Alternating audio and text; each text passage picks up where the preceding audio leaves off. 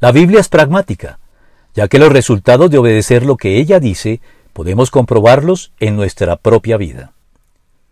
Sin perjuicio de los eventuales momentos de prueba en que nuestra fe no parece reportarnos beneficios temporales inmediatos, sino dificultades y sufrimientos, lo cierto es que esto es más bien ocasional, pues la Biblia no solo se rige por criterios éticos que nos indican qué es bueno y qué es malo,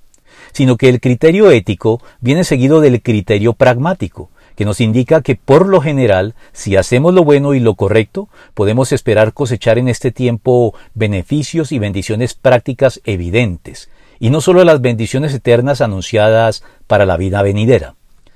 En este orden de ideas, una de las demostraciones o evidencias que confirman la veracidad de los contenidos de la Biblia son los resultados visibles y favorables que ésta tiene en la vida de quienes se someten a ella y la asumen con toda la seriedad y compromiso del caso como norma de vida, creyéndole a Dios todo lo que nos revela en ella y en la persona de Cristo.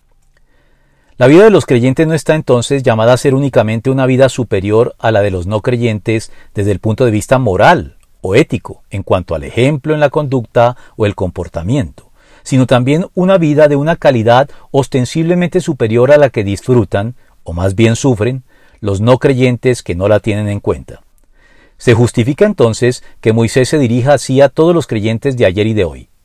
Haz lo que es recto y bueno a los ojos del Señor, para que te vaya bien, y tomes posesión de la buena tierra que el Señor le juró a tus antepasados. Deuteronomio 6, 18.